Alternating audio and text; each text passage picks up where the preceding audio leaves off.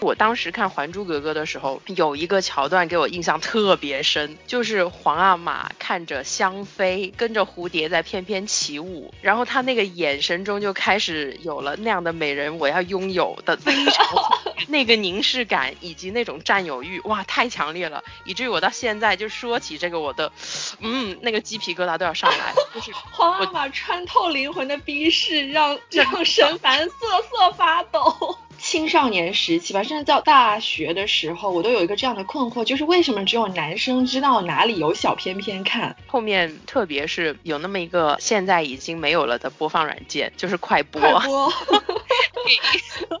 给 给这个资源截取啊，打开了一扇新的大门。所谓的文爱就是 sexting 嘛，其实就是通过文字挑逗所构建起来的一个性。我觉得那种体验其实就是你在看一本实时更新的情色小说的那种感觉。其实这个事情是非常考验对方文笔的。男孩性是他们的谈资之一，是很自然而然会被提起来的，就跟我们初高中的时候会分享说，我们看了《暮光之城》小说看到第几本了，他们可能就会聊说，哦，我看了苍井优，看了苍井优的哪一部了？那个是苍井空。哦，对，哦，sorry，sorry，sorry，啊，我的 又讲了，对不起你。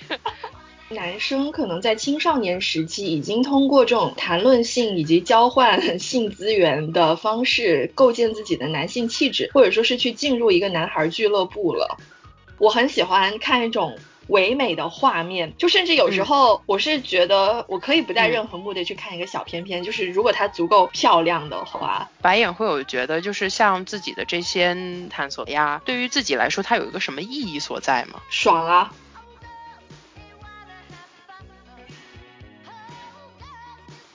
关心世界也关心你，大家好，这里是很日常，我是白眼。那我们今天上线的是一档很日常的新栏目啊，就是很日常的午夜频道。那聊的呢，主要是一些非常 juicy、非常精彩的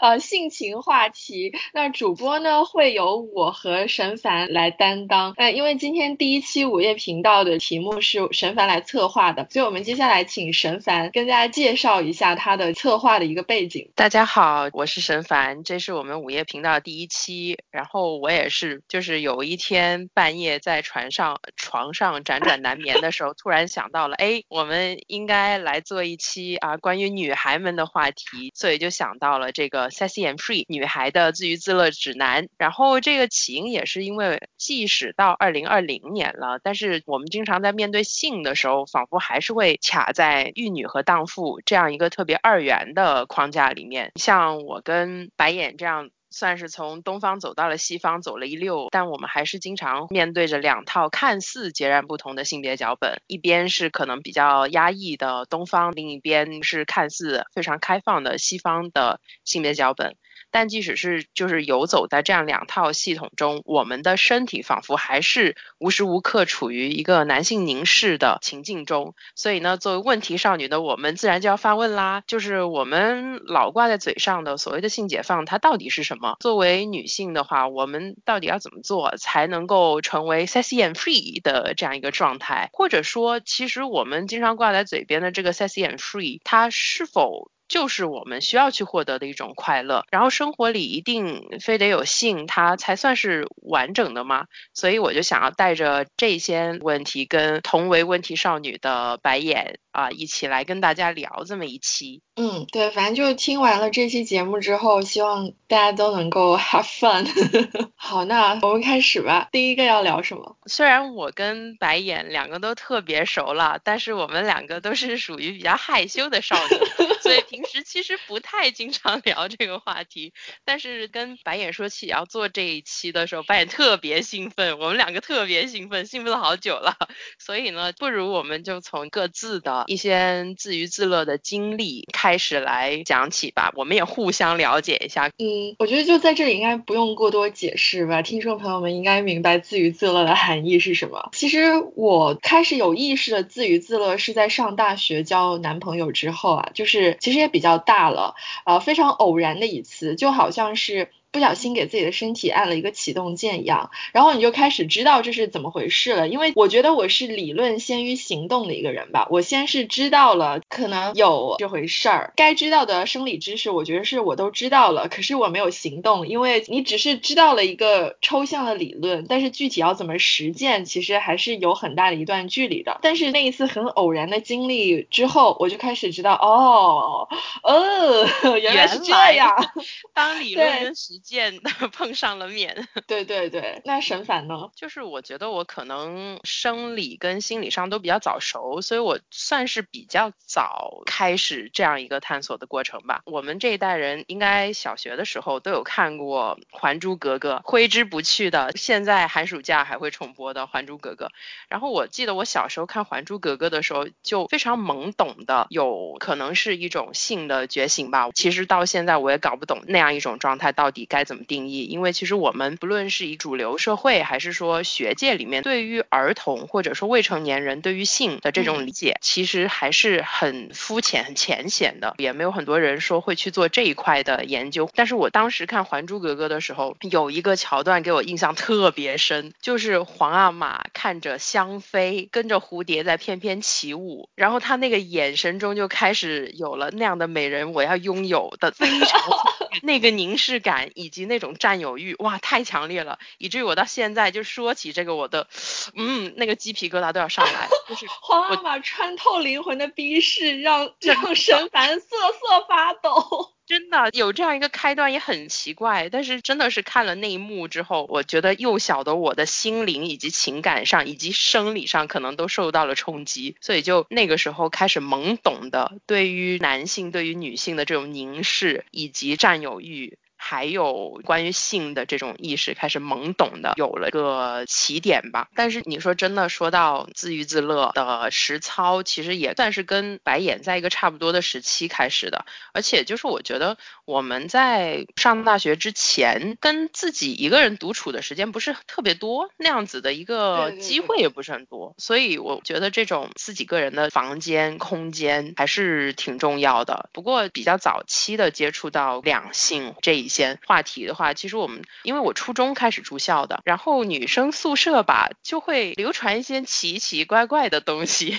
然后星条真由的漫画就从顶上传到了底层，几乎每一个宿舍都过了一遍，当时对我造成的冲击特别大，就是。这么赤裸裸的、直白的对性的描摹，特别是在那种霸道总裁设定下的，我我觉得算是那个时候第一次对于女性的胸部、女性的身体，它是跟性行为联系在一起的，有了又是一个很奇怪的开端吧。哦。哎，我觉得这个还蛮有意思的，因为就是沈凡很喜欢看漫画，然后我觉得就是画面跟文字给你带来的一个对性的想象还是很不一样的，感觉画面上的话会更加的直观一点。因为其实我知道沈凡也很爱看小说嘛，然后我看到沈凡在提纲里面有写什么村上春树啊这些人，我觉得很多日本小说家的作品简直就是 我们青少年时期可能性启蒙的一个避不开的存在，然后我也。很清楚的记得自己当时看什么挪威的森林啊什么之类，还有海边的卡夫卡什么，里面大段的那些性的描写，你在阅读那些文字的时候，我觉得其实有一种很奇怪的感受，算不上是生理冲击，但是是一种很有点陌生，但是又有点奇怪的感受。可是你还是很难去具体的想象这是一种什么东西。可是我觉得有画面的话就很不一样。对对，而且我真的是差不多那个时期读的村上春树，然后再看的《星条真由》，就有一种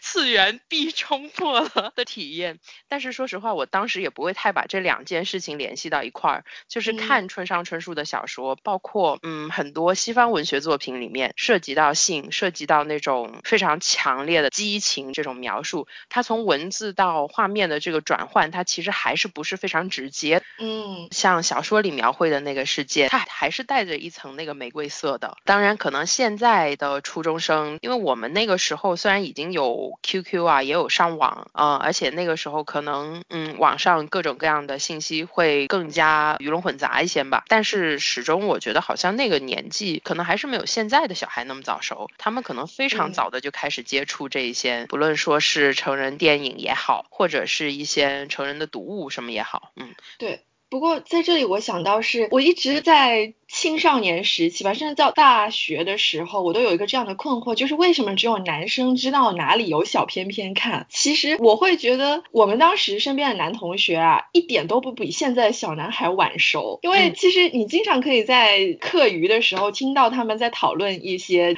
有的只言片语对一些只言片语捕捉到 信息啊。是的，是的，然后而且他们其实是会交流他们的库存的，然后对对。对对对，我觉得这个是独立于女生之外的他们自己的一个世界，然后是在他们内部成员里面信息共享的。但就是说，我觉得女生可能也也会有一些懵懂的幻想，可是你去触碰或者说是去了解性的方式就非常的含蓄，就它还是很大程度上根植于某一种艺术形式上面，它不是说一个很直观的服务于性的一个东西。比如说像小片片这种，像我们之前都是看小说、看漫画或者是看电视剧什么之类的嘛，因为这些东西在里面，我觉得它性只是一个手段，不是一个目的，所以你汲取的信息跟那些男生从小片片里面得到的东西还是很不一样。对，不过我觉得怎么说呢，白眼可能还是比较听话的 一个小姑娘，就是因为我妈我爸他们不太管束我什么，而且说实话，他们也没有说一个正儿八经的家庭内部的一种性教育，所以我觉得他们有在有意无意的让我自己在网上探索这些东西。我妈小时候甚至问过我一个问题，就说你是要我告诉你，还是你自己去学习？我说我自己来吧，别了，我们不要母女不要这么尴尬了。对，所以我就当时。时可能初高中的时候，大家在网上正儿八经的干一些事情的时候，我就偶然的经由一些百度百科的链接或者怎么的，就会跑到一些妇科问题的论坛，就正儿八经的很多医生在上面会讨论这些妇科问题，还有很多生理卫生知识的。然后这一块的信息就很自然的就跟我们在生物课上面学习到的关于人体的一些知识能够很自然连接上，所以我当时非常快速的吸收了很多，可能就是在。那个知道性跟性行为以及愉悦什么这些之前，我先接受到了一些这一块的信息，然后后面就是你在网上晃荡的久了，你自然而然就会开始接触到一些链接，会将你引向一些不知名的呃一嗯一些地方去。后面特别是有那么一个现在已经没有了的播放软件，就是快播。快播。给 这个资源截取啊，打开了一扇新的大门哦，所以我其实真的开始接触一些色情电影什么，就也要到高中的时候了，也很多时候是通过快播直接搜索，然后就接触到了。所以有时候我就觉得，对，可能一方面有这个男孩女孩之间信息共享的差异在，然后另外一个可能就是每个人你在网络上面的浏览习惯的一个差异吧。哎，真的，我真的，我跟沈凡是十五岁的时候认识的。我都不知道神凡还有这么精彩的生活，对吧？所以我觉得可能差异就在于男孩性是他们的谈资之一，是很自然而然会被提起来的。就跟我们初高中的时候会分享说，我们看了《暮光之城》小说看到第几本了，他们可能就会聊说，哦，我看了苍井优，看了苍井优的哪一部了？那个是苍井空。哦，对，哦，sorry，sorry，sorry，啊，我的又讲了，对不起你。苍井空，或者是我这都太古早了，就可能现在的呃人才辈出，对啊，我已经跟不上时代了。女生之间始终感觉，即使我们看了，它也不一定会被拿出来分享。对。所以其实是感觉男生可能在青少年时期已经通过这种谈论性以及交换 性资源的方式构建自己的男性气质，或者说是去进入一个男孩俱乐部了。嗯，就是女士免进的这样一个结界吧。嗯嗯嗯。而且我觉得这样一个过程，它其实当然它可能是通过消费很多女性形象完成的，但是它不可避免的也某种程度上让性成为了男生之间他更把。性正常化的这样一个过程，所以我有时候就会想，是不是这个性在男生那儿，他的耻感度其实相比较女生而言会低一些，也是因为他们在开始性成熟的年纪就开始有同辈之间的所谓的经验交流吧。对，因为这些原因，他们实操也开始的比我们要早很多吧。嗯，对，我觉得也是呢，特别是自娱自乐。对对是。因为我我之前有听那个白岩有说起过，就是自己年纪更大一些了，更成熟了一些之后，也有尝试过不同的平台、不同的途径，比如说像你之前跟我提过说有文爱这样子的形式，这个其实是我觉得对于我来说是非常新的一个事情，到目前为止都是，就是我觉得我可能虽然这种自我探索开始的比较早，但是它一直是一个我自己 跟自己的身体在一起的，没有说尝试过有一个另一方的进入来共同完成，所以其实我还挺好奇这样子的形式。其实我觉得这也都是很偶然，像。像所谓的文爱就是 sexting 嘛，其实就是通过文字挑逗所构建起来的一个性。我觉得那种体验其实就是你在看一本实时更新的情色小说的那种感觉。其实这个事情是非常考验对方文笔的，所以，所以，同意。对，所以其实很多时候我觉得很难说这个事情本身它真的给你带来了什么快感，只是说是更多是一种猎奇吧。然后它是怎么？发生了呢，其实就是因为当时会用一些也不算是严格意义上的那种交友软件，但是其实就是类似豆瓣那种社交平台，它不是一个主流的那种社交 app，但是然后就是也会有人在上面 po 照片啊，然后写文章啊，分享自己的一些东西吧。我当时也就其实就是因为想要看上面的美图，还有看上面的一些文字，然后就碰上了这样一个网友，就很 random 的有了这样子的一段经历，而且碰巧这个网友他文笔非常的好，而且他。能够做出一个很及时的反应，然后他用这个一个还比较优美的文字 来给你描摹他的感受以及行动，而且是及时的，又能够跟你形成这种互动，我觉得还挺好玩的，就是一种很神奇的体验吧。呃，但是我觉得真的你要说从中得到乐趣的，就只有这么一个，因为大多数情况下，呃，在网上碰到的都是猥琐男，然后 语文一般都非常的糟糕。他们对于性的那种叙事，会用来描写性的一些语词，也都非常的直男。我觉得女生或者说就我个人吧，我个人还是希望需要这个东西，它具有一点美感的，不能说是太过直白、不加修饰的一种东西。而且我我我会觉得说，尤其是文字，你可能还是需要文字里面带有一些温度，带有一些情感。哎，我的妈呀，我我真的是要求好多，哦 对。但是 这就导致了大多数人他没有办法达到我的这个要求嘛，所以就其实只是很 random 的玩一下。这个样子，嗯，你刚刚说的这些也会让我想到，我们现在市面上也会看到很多打着女性向这种标签的色情读物也好，色情电影也好，他们有时候就会让我想到，可能男性、女性对于快感的体验以及感受的这个结构，它可能是不太一样的。就像你刚刚有提到说，像文字，你还是希望它是带有一定美感的，但是我们看到很多主流的 A V，所谓的女性向的里番也好。其实还是非常男性视角的，这个还是回到了比较早期看那些快播上能够找得到的资源的时候产生的一个困惑，就是那些女演员们，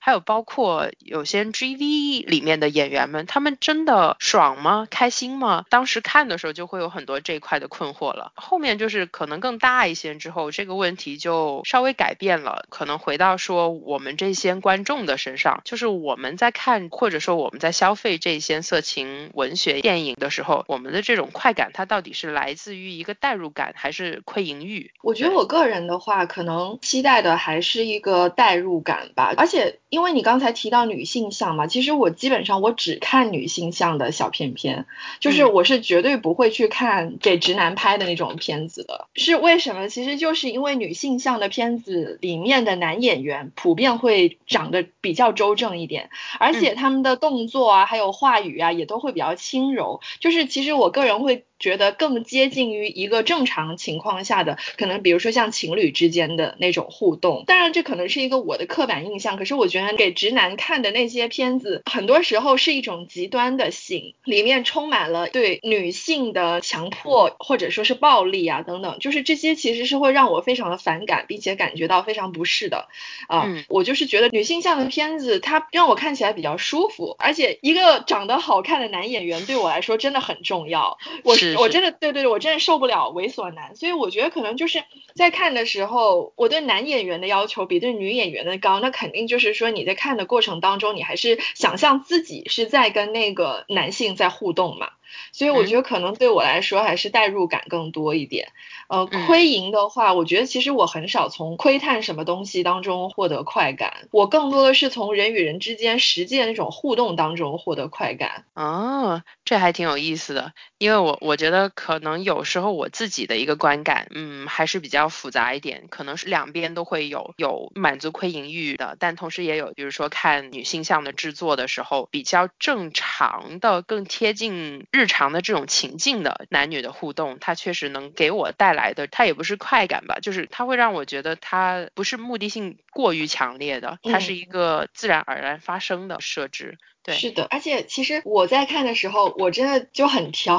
我会看它的光线怎么打光，然后他拍一个场景的时候角度怎么拍，然后其实我很喜欢看一种。唯美的画面，就甚至有时候我是觉得我可以不带任何目的去看一个小片片，就是如果它足够漂亮的话，然后我也可以在于看 GV 的时候，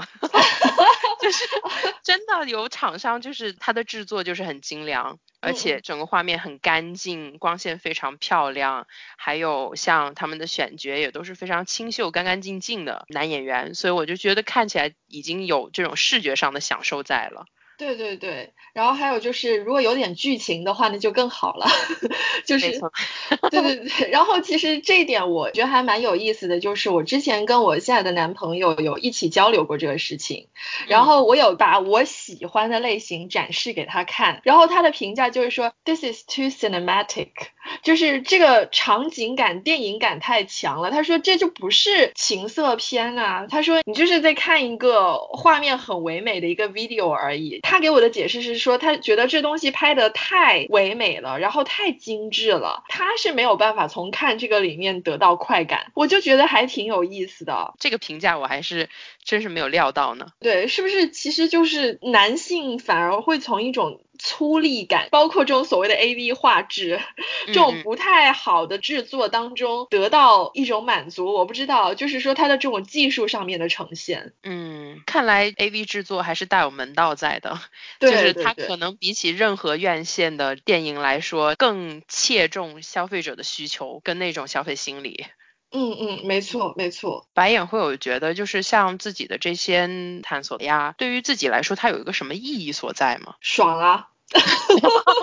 这点对我的宣言就是，对我的我的宣言就是，生命在于运动，自娱自乐在于爽。我觉得就是对最大的意义，其实就是它给你带来的生理上的一种放松嘛。我觉得这个是最重要的。当然后面的话，就是你去交往、跟人约会或者说谈恋爱的时候，当然可以从两性关系里面又把你自娱自乐这个意义升华出来，对吧？就是呃，从跟别人的互动当中，你。了解到你对自己的这种身体的了解跟探索是非常重要的，因为通过这些探索，你知道自己要什么。那这样子的话，你在跟别人的这种性的互动了之后，也比较容易呃守住自己的边界，并且能够比较明确的传达出来你的一个需求吧。是，我就觉得感觉大家在听到 sexy and free 的标签的时候，他可能第一个会联想到的就是女孩在性这方面特别开放，然后她的这个开放的这个意义的界定，almost always。就是有一个他者存在的，他的这种意义指向，他就不会落脚在自慰这件事情上面，他是会落脚在性交这个事情上面，所以就是也让我一直觉得很疑惑、很困惑。包括我们可能看的很多西方的电视剧也好、电影也好，它的这种 sexy and free，它的落脚也是在女性与他人的交往之中。但是其实就是我自己感觉，那你需要从自己身上开始这种试验吧，因为我觉得自娱自乐，它某种。程度上，它还是比较卫生跟便捷的，因为它是你自己一个人去完成这样一个过程的卫生是可控的。对，至少在我自己这儿，它也是。帮助我自己了解自己的身体构造，了解我自己的很多生理的感受。因为我觉得这具身体的存在，特别是中国女性吧，经常拥抱痛苦跟磨难，但是不擅长于拥抱愉悦。就我觉得这种愉悦的探索，可以是很具体的，就是从自娱自乐这件事情上获得的。对，就听沈凡刚才在说的时候，我想起《Sex Education》这部。电视剧，我记得里面就是有个女孩，呃，名字我忘了，但就是一个金发的那个女孩，是比较受欢迎的啦啦队队长的那种类型吧。然后呢，交往男朋友的时候，就是她一开始其实对自己的身体没有任何的了解，然后在性里面她都是去服务男生的那一方。然后后来终于碰到了有一个男朋友问她，可是你喜欢什么呀？这个时候她就开始困惑了，然后经历了好像一个崩塌时刻。后来里面的这个性爱导师就阿萨那个角色，他就开始跟他说，对，那你要去探索自己的身体。然后这个女孩就。开始真正的探索，然后从中得到愉悦。我觉得这个转变，所谓的 sexy and free，应该是他开始探索自己的身体的那一刻才得以实现的。就即便说他之前是交往过了若干个男朋友，而且其实是有过性经历的，这也不代表说他是一个 sexy and free 的一个状态。我觉得 sexy and free 的确是像刚才沈凡所说的，就是一定要建立在你了解自己的愉悦的点还有需求的点的这个前提下，才可以去实现。嗯嗯，对啊，而且就是我觉得那个自娱自乐，它也很实用。比如可能很多姑娘不一定会经历痛经，但是经期不适这种状态大家都经历过吧？我从我自己的早期接触到的妇科知识，以及后面的自身实践，我就觉得它对改善那个经期不适，它是有一定的效用的。还有就是。大家成年人现代生活压力这么大，晚上免不了有睡不着的时候。我觉得它也是一定程度上可以让你放松自己的身体跟情绪的一个途径。对。比喝热水有效，热水真的是没有意义啊！大家不如左手右手一起慢动作一下。嗯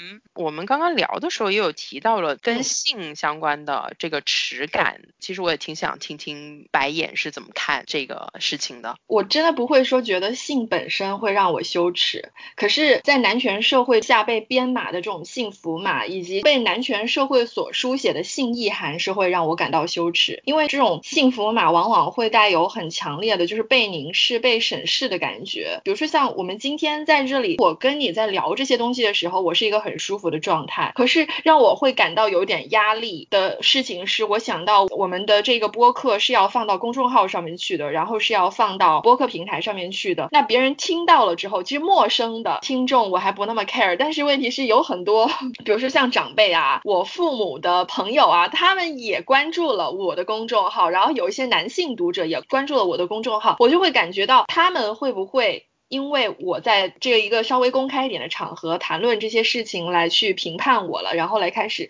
上纲上线了。这个时候我可能会有一点对于这个耻感的担心，或者说是我一想到有可能会有猥琐男对我们的聊天在这里进行某一种解读，我就会感觉到有比较强烈的耻感。但是我觉得这是一种很复杂的情绪，不是完全的那种羞耻，我觉得可能更多的是不耐烦，或者说是愤怒，就是想要把对方你知道就是剪掉 的那种感觉。绝哈哈 是的呢，我觉得一开始我们说要做这一期的时候，我也会有，就是一方面是很兴奋，说啊，我们终于可以有这样一个机会可以聊聊，就是其实是，在我们生活每一天的情境里面都会接触到的一个东西。为什么我们一定要避而不谈？对，其实还是会觉得，在一个相对公共的平台上面去谈论性，而且不是一种高度学术化的符号化的性，而是很具体的，像我们今天聊到的自娱自乐，还有呃小看小片偏偏呐这些东西，就是很具体的实践，还是会让我觉得这是一个有一点风险的事情。哦，就其实我比较好奇的是，因为可能跟我自身的经历也有关，就是我觉得我刚开始进行自我身体的探索的时候，还是有经历过一个被耻感淹没的阶段的，所以我其实一开始想到这个问题的时候，是比较想问问你说，对于自娱自乐，会不会有经历这种时刻？呃，好像这个基本上没有，这个可能是因为真的开始探索了之后，也有过恋爱经历了，而且也有过相对比较完备的一套性知识的系统了，所以呃，总的来说，我觉得这个事情还是没有给我带来太大的负担吧。还是蛮自然而然的，只是当时就会觉得，哎呀，我终于知道这个是怎么回事了，而且还有一种挺开心的感觉，因为爽嘛。是的，哦，我觉得当时可能我那个时候年纪也比较小一点，而且就是因为我们家一方面给予了我。自己上网去探索的许可吧。但是另一方面，其实我觉得这种从长辈以及你身边这个非常近、非常小的这个圈子里面，他给予你的这种初期的性以及卫生、生理健康知识的基础还是挺重要的。但是我我等于说很多这一方面的信息，就当时也是我自己去自己在网上这里看看那里看看截取到的，所以我感觉我自己当时还是经历了。那样一个过程，就特别是从初中到高中，就其实我一开始接触星条真油的时候，已经开始有这种启蒙了。但是虽然 是一个特别就是星条真油，嗯，大家看过他漫画的 就会知道，以这样一个开端，其实可能也不是说特别恰当吧。觉得好像还是有那么几年，即使从我自己开始有一些尝试了之后，那种耻感还是如影随形。我觉得还是会有，是男性凝视也好，又或者说是一种大环境的对你的私人生活领域，甚至说你自己对自己身体掌控的这种窥视感，它还是在那里。所以我感觉我自己可能大学之前有好几年那个状态，其实还是那样的。嗯，就其实是一个比较压抑的性文化，首先把我们规训成了一个自我审视的客体，就是我们自己在客体化自己。在这种情境下，你没有办法说很坦然的去进行自我探索，或者说是让自己愉悦，因为你其实你带入的就是一个客体的角色，你始终觉得有一双眼睛在看你，或者说是在呃想要去评判你，这种状态很纠结，但是其实也很普遍。以及还有我另外一个比较深刻的感受，就是当我在那些妇科信息分享的那些论坛以及网页晃荡的时候，它也会有提及一些快感呐、愉悦啊这样的词汇，但它很多时候是出现在一个特定语境的，比如说男性伴侣希望自己的女性伴侣获得愉悦，所以他前戏要怎么做？所以其实有很多我们对于自己身体快感这种了解是。通过就像你刚刚说的一个客体的状态去体会到的，那个年代还是很少有，比如说女性的 DIY 指南这种这么直接的，告诉你说，嗯，女孩们这样去尝试吧，这样子去开发吧。我感觉也是后面我自己到出国留学之后，发觉很多英文网站就会有女性 DIY 指南，还有一些女导演非常大胆的、非常创新式的自己开公司去拍女性向的 AD 作品。还有女性向的 erotica，女性向的色情文学，这些我觉得反而就可能研究生阶段在看这一方面的信息的时候，才真正意义上的说给了我非常大的掌控感。嗯，因为我觉得起码就是说在中文的文化环境或者说是媒体环境之下，这种将女性作为主体的性科普其实是智能手机时代了之后才开始慢慢的有的吧。像在早期，我觉得两千年初的时候，很多你提到说女性的身体表达就是什么木子美啊这些，但其实那个时候我觉得大家是以一种非常猎奇的目光去看的。还有安妮宝贝。啊，对对，还有安妮宝贝，很多人会不自觉的把女性的性表达跟消费主义联系在一起，或者说是跟一种市场的需求联系在一起，是因为我觉得女性的身体在改革开放之后的这个市场经济起来之后，它就是很自然的进入了一个商品化的环节，它变成了商品之一，所以就是所有的女性的身体表达，或者说是包括九十年代的时候的那种身体写作、个人化的写作，也涉及到很多女性自己身体的那种，或者说是对性的描。模吧，其实我并不觉得说那些就是一个由市场驱动的一个逐利的博人眼球的东西。可是女性的身体，它很大程度上就是被做一个商品在消费的。在所有情境下，你只要是看到有女性的身体或者说是女性的性出现的地方，你都会下意识的认为说这就是一个商品，这是一个有市场动机的行为。但其实就并不是这个样子。男作家写信都写了几百年、几千年了，然而到了女性作家这儿，一下子就变成身体写作了，就是很 很荒谬的一件事情。对对对，就是只要这个写作的人是一个女性，那她包括写作的人是谁，然后写作的内容是什么，就整一个她都好像成为了某一种产品，它就不能只是一种自我的表达。说白了，就是我们看到的还是不停的对性的话语权的一个争夺，特别是中文语境里吧，女性。性对于性这个话语权的尝试去掌控，反过来又变成了另外一种性别刻板印象。对，所以我觉得是陷入了一种两难的境地，真的。嗯，我觉得这个跟永无止境的这个玉女，两个玉女，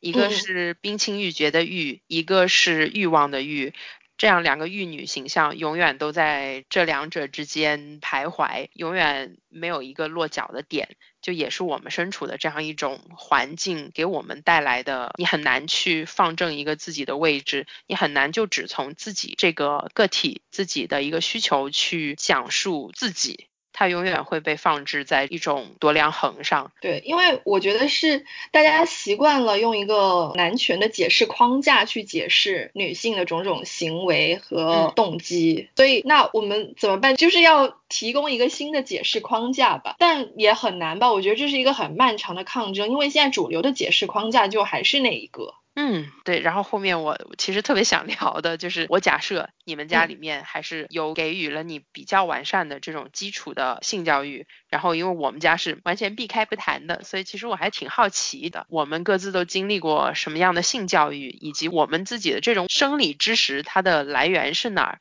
因为其实我们生物课本也不教什么。我就印象很深的就是我自己可以称得上说有这么一点点系统性的来源，还是当时小学的时候，应该是五六年级了，有一个卫生巾品牌来我们学校搞 那个营销活动，然后那个营销活动就变成了。生理卫生的普及，除此之外就没了。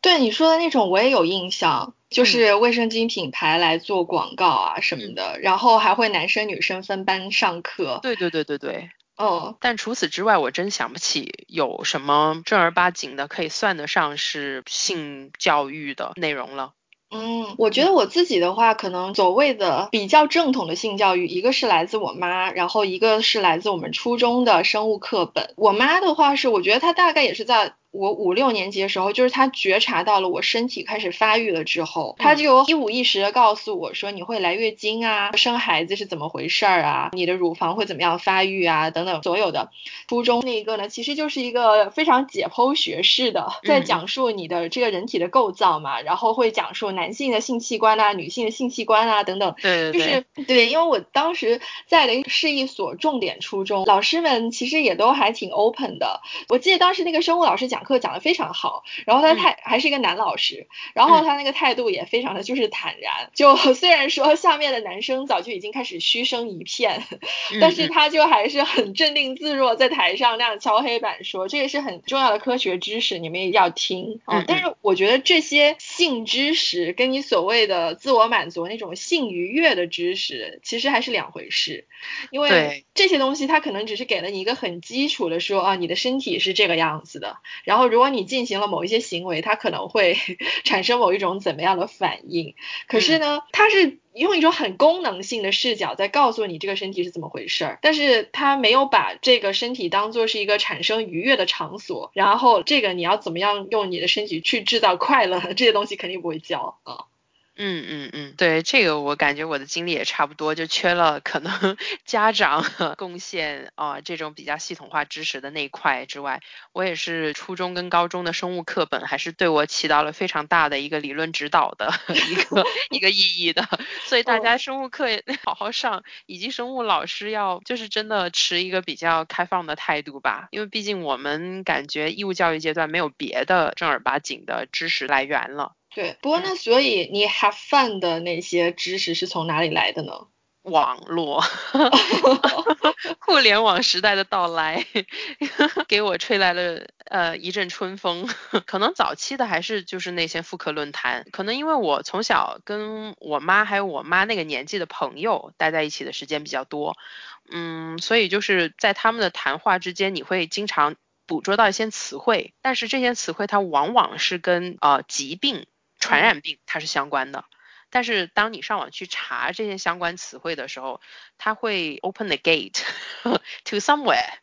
我就开始在那些论坛上看一些妇科信息，然后跟这些妇科信息相关的，它会有一些可能是生理知识以上的，是关于愉悦的。就像呃一个呃男性伴侣，你如何去愉悦你的女性伴侣，然后我就把它化为己用。在没有男性伴侣的情况下呢，我有我自己的左手与右手。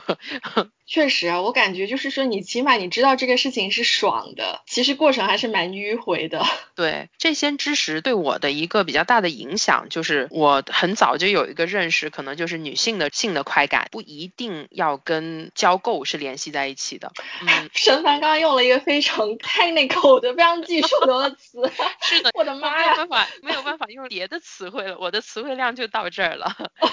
就是它不一定是通过交媾这个形式。完成的，你可以是通过自己对于自己的性器官也好、敏感带的这种刺激去达到的。对，这个我觉得确实还真的挺重要的。往往女性有一个认识吧，就是说性的场景只能发生在有男性在场的时候。嗯。然后，但是其实就是有男性在场的时候的性，往往也是把女性你自己的存在感给抹掉的。所以我觉得确实应该要强调一点，就是说，无论你旁边是谁，然后有什么，你自己一个人，你也。完全可以有完成一场说非常让你 enjoy 的一次探索。对啊，对啊，而且这个探索，我觉得它即使发生的早一些，甚至说，我觉得在比如说像性成熟开始来例假的那个年纪，我觉得就可以开始这种探索。我觉得是越早发生，甚至说早于你自己进入一个有他者存在的这个情境之前，是更有意义的。当然，就是说它可能还是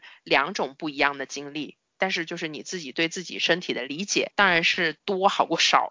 嗯，对对对，我觉得这可能也是现在医学上面或者说是文化上面，像你一开始提到的一个缺失，就是儿童往往不被视为是完整的人嘛，所以他们的很多需求其实也是被所谓的成人的世界所否认的。对，而且我觉得像我们的这种对于儿童啊、未成年人这些定义，它可能是比较简单粗暴的、大而化之的，觉得十二三岁之后，甚至说可能到十五六岁左右这个年。年纪的未成年人，他跟儿童的状态已经不一样了。嗯，就是对他在法律意义上，你为了保护未成年跟儿童，你当然需要一套非常完备的法律体系，保障未成年人及儿童的权益跟安全。但是，我就经常在想，是不是有可能在这样一套保护机制之外，同时把他们也作为一个性的主体来看待，而非永恒的是一个客体，以及我们觉得他们不需要。对对对对，我也是前段时间在看那个何春蕊，台湾的一个学者，他的一些文章之后，我就发现啊，其实就是香港跟台湾的性学研究以及性别研究的学者，他们谈论性跟性别以及两性关系这种态度更科学性，是跟更形而上、更理论的方式很不一样呢，就是他们会把自己很多生活里的经验，以及可能更加激进、更加开放的一些想法，非常直接的、非常大胆的表达出来。何春蕊他也有谈到，我们对于儿童及未成年这种不把它看作一个完整的人。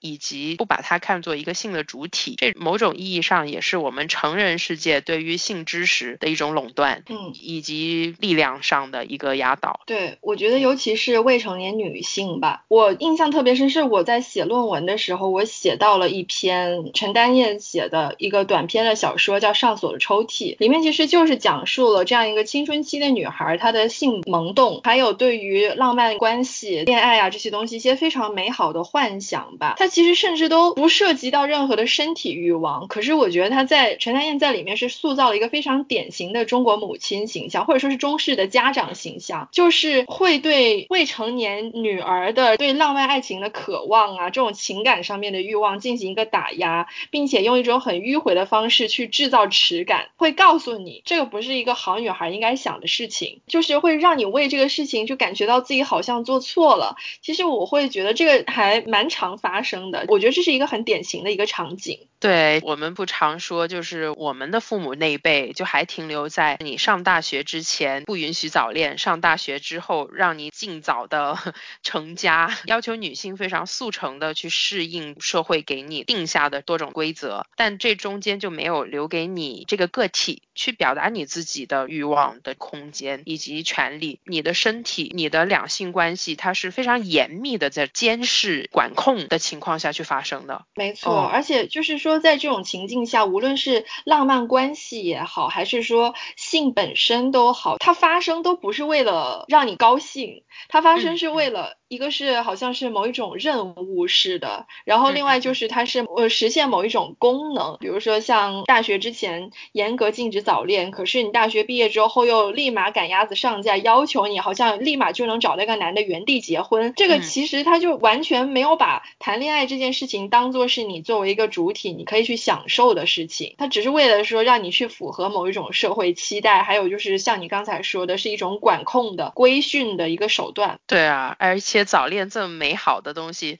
它就不应该叫早恋。那个懵懂的探索到你真的自己所期许的亲密关系，它是怎么样的？它是有一个过程，是需要时间以及你自己不停的去体察你非常细微的很多情感、生理上的感受去发生的。就反正像早恋及剩女这种词汇的存在，就是很扼杀人性。对我和沈凡遗憾的一件事情，就是我们没有在青春期的时候谈恋爱。就是，其实我小学的时候还收到过一个小男生送我的戒指，然后我妈当时的 就真的是，我觉得现在回想起来就觉得特别美好。就是那小男生送我戒指，可能也就是很稀疏平常的，我们学校门口那个地摊上卖的几块钱很便宜的小玩意儿。但是他当时就是我们一起放学，然后他在学校门口看到了，就给他妈妈买了一个，然后又给我买了一个。但当我把那戒指带回家之后，我妈就非常严肃的让我明天就把这个戒指立马还给那小男生。哎，可惜了，就是可惜了一段这种青涩的、懵懂的、两小无猜的这种关系的发生。对，就是我感觉可能在东方社会里面，对于亲密关系啊，对于性啊这些，大家会给他附上一些很沉重的意义，然后就觉得小孩子没有办法承担。但其实我觉得他们都可以是很轻盈的、更轻松的一一些东西。是啊，又是非常极端化的处理，要么就是戏谑，要么就是过于严肃，很难以一种平常心去看待，这真挺可惜的。而且说实话，对于女性一个心理跟生理方面的发展，都并不是说特别友好。对，所以其实我觉得我们这一路以来接受的很多信息，其实都误导性非常的强。对，所以你说的误导性，让我想起来了，从小接触到的 各种奇奇怪怪的妇科知识，都不是妇科知识，是误区，五花八门的剥夺性的愉悦的一面，而是极力把它疾病化、犯罪化。对，比如说自娱自乐会。精神腐化、神经衰弱什么之类的。是啊，是啊，是啊，是啊。而且我觉得还有我们一路长大，估计也听了不少错误的妇科知识。我看白岩有提过煮内裤，嗯嗯嗯，热水煮内裤。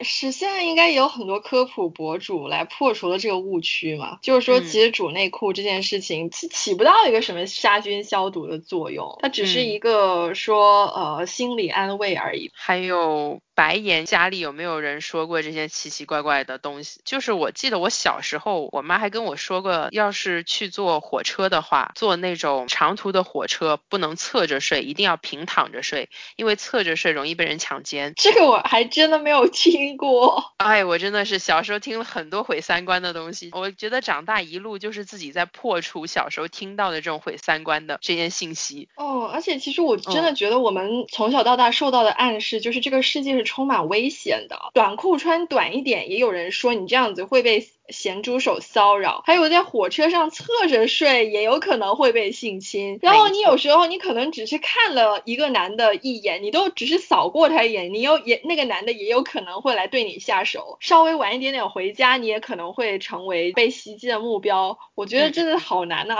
就是啊，确实我们所生活的环境，包括我们现在经常在新闻上啊，还有自媒体看到的也是，就是它确实是一个性侵多发、性。骚扰多发以及无法保障女性权益的环境。然而，就是大家怎么不会想到说去推动性教育，或者去打击公共交通上的咸猪手，以及提早的教给小孩更多保护自己的知识，而不是说说你哪儿都不要去了，家里最安全。然后刚才哦，沈凡提到说很多匪夷所思的错误的这种妇科信息，我觉得我自己听到的最常出现的一个，并且我觉得非常雷人的一个是生小孩可以治痛经，生小孩包治百病，然后还有你手脚这么冷啊啊，生了小孩之后就会不冷了，就这些很奇怪的联想吧，就没有科学依据。对啊，这个我觉得貌似是来源于所谓姓氏是一个阴阳调和的过程，然后因为女性的身体比较阴，所以你在。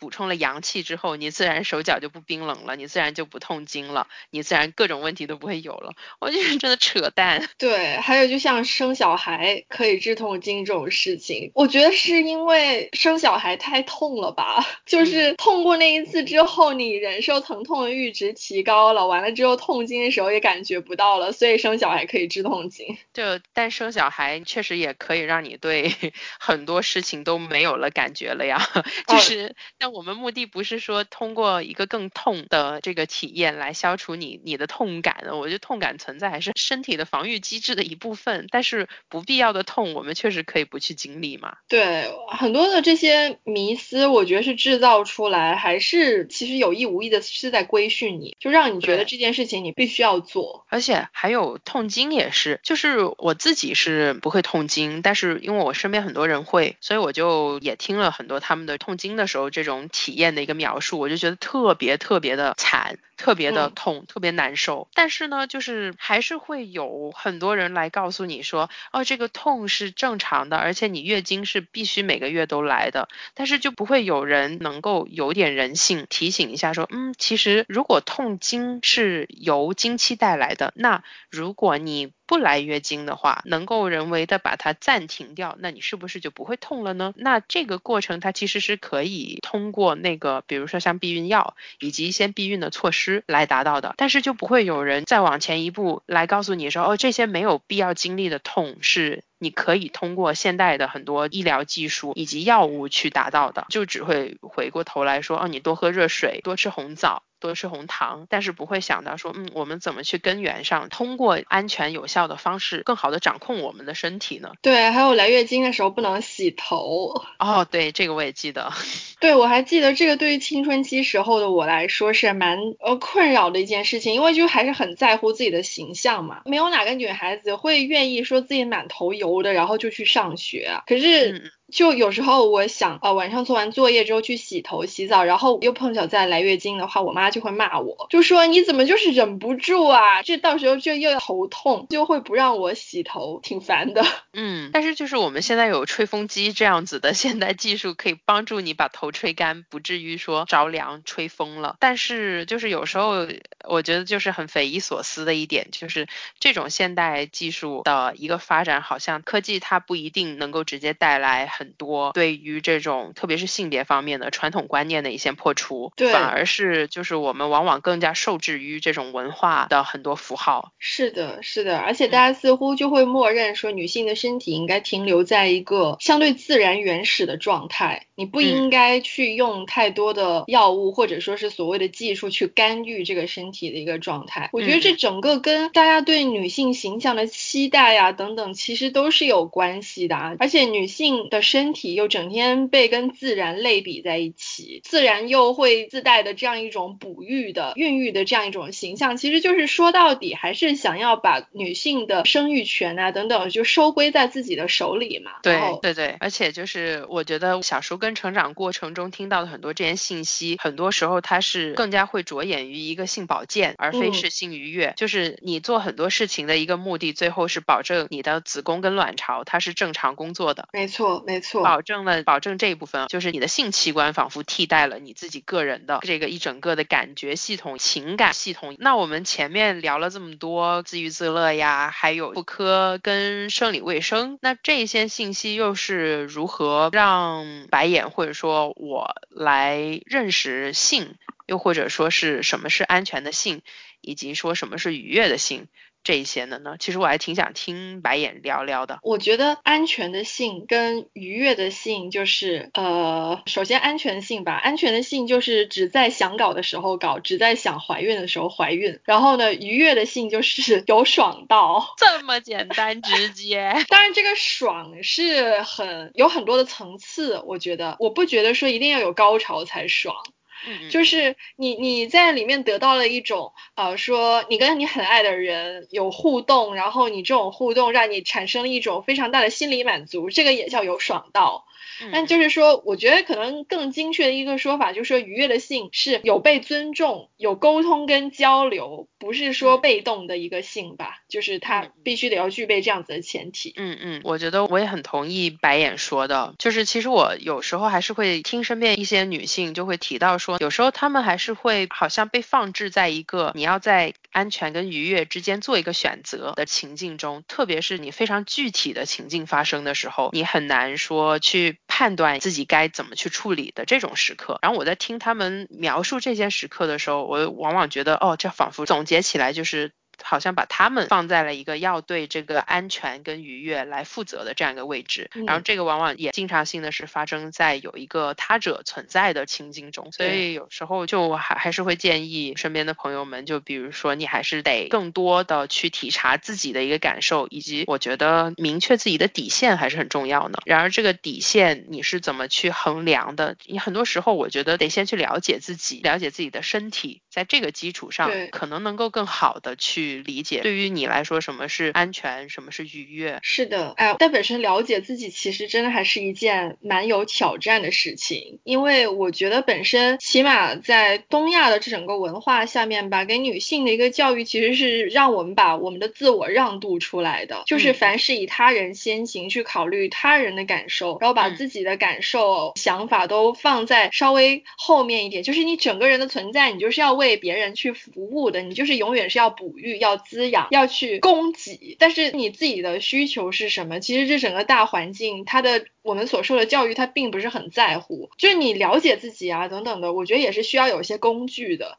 但是我们的这一个教育系统，我们的这整一个性别文化，它没有。教给女性这些工具，他没有教给女性说你可以通过这样子的方式去了解自己或者怎么样。所以我觉得就是说我们现在在说了解自己啊，要去知道自己喜欢什么啊等等。当然我我觉得我跟沈凡都是某种程度上呃实现了这一点的。可是我经常能够听到有很多的女生还是说这件事情很难做到，所以我觉得这种困难我也是很能够理解吧。嗯嗯嗯，对，而且我也经常觉得我们所处的这个环境，无时无刻就是在把愉悦的风险放置到女性身上。对，就比如说像我们说到避孕的措施，你永永远主流的在提倡的。还是女性服用的避孕药，女性去进行的注射、皮下放置，这都是通过改变一个女性的生理周期去达到的。但是实际上，现在也并不是没有说着眼于男性身体的一些避孕的措施，甚至像我们父母那一辈会经历的结扎，结扎也是在女性身体上完成的。然而，就是现代科学已经发展到，就是男性也是可以进行结扎的。我们在谈论安全的性的时候，无非来来去去着眼的是两个点，一就是避。避孕。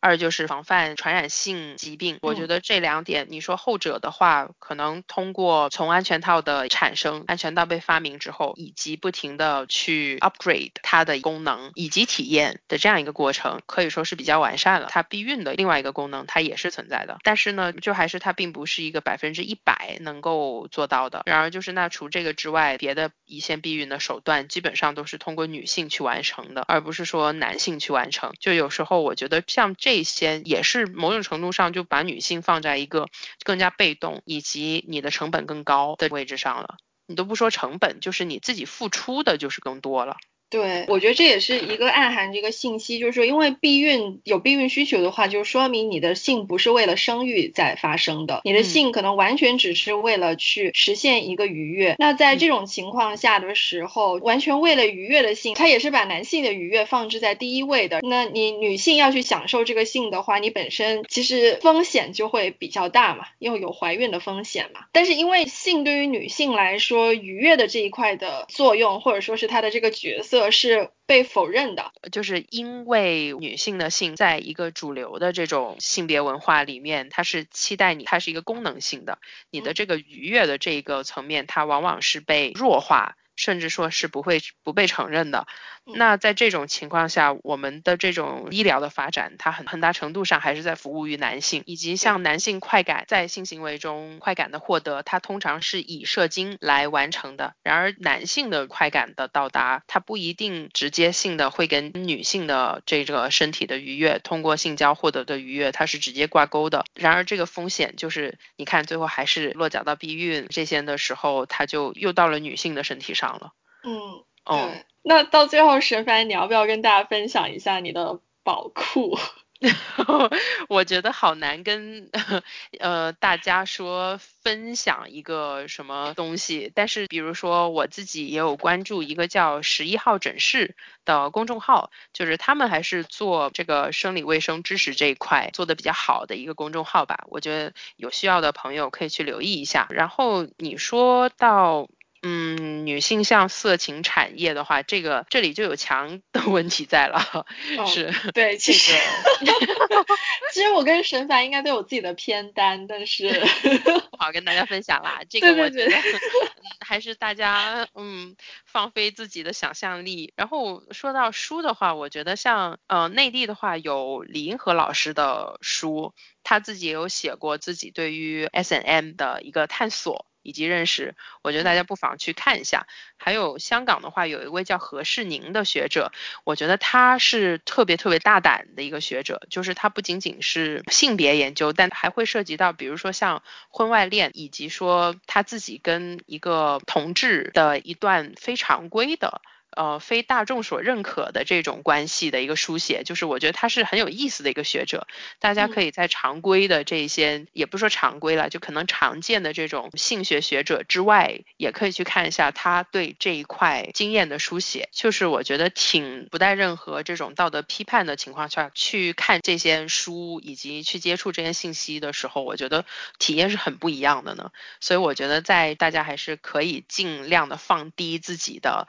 啊。就是道德上的这种批判，去这么近距离的去看一下，非常难得的这些少有的经验书写，还是还是挺有意思的一个过程。嗯，好的，我这边没有什么特别学术向的分享，我觉得就是做新分享比较好的，应该其实很多大家也知道，比如说像女王 C cup。或者说是 Love Matters 谈性说爱的那个专栏吧，其他的我真的一下子也想不起来，但就是我主要还是那个 偏单，但是。对，但是呃，因为众所周知的原因，就是在这里也不太方便分享。然后，但有心的话去找，我觉得应该都还是能够找到的，只是还是还是可能比较难这样子跟大家放出来吧。但是就是横竖还是那句话，我就非常想要做这期节目的一个初衷也是，就是希望跟听众里的你你你说一句，一个人也可以很性感很快活。是的，然后就希望大家都能够 enjoy，最重要的是开。心对吧？希望大家都能够与自己的身体和谐共处，爱护好它，然后并且也也用好它，让你的身体成为一个为你制造愉悦的场所。是的呢。好，那我们今天的节目就这样。如果大家喜欢的话，请一定要多多点赞，点赞。对，请一定要多多点赞，这样子我们才有动力跟大家分享更多的是吧？性情性情小知识。是的呢，也感谢大家的收听。好，那我们就下期再见啦，拜拜，拜拜。she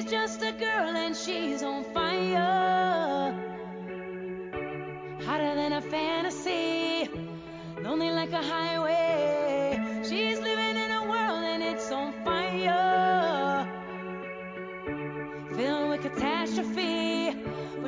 she can fly away.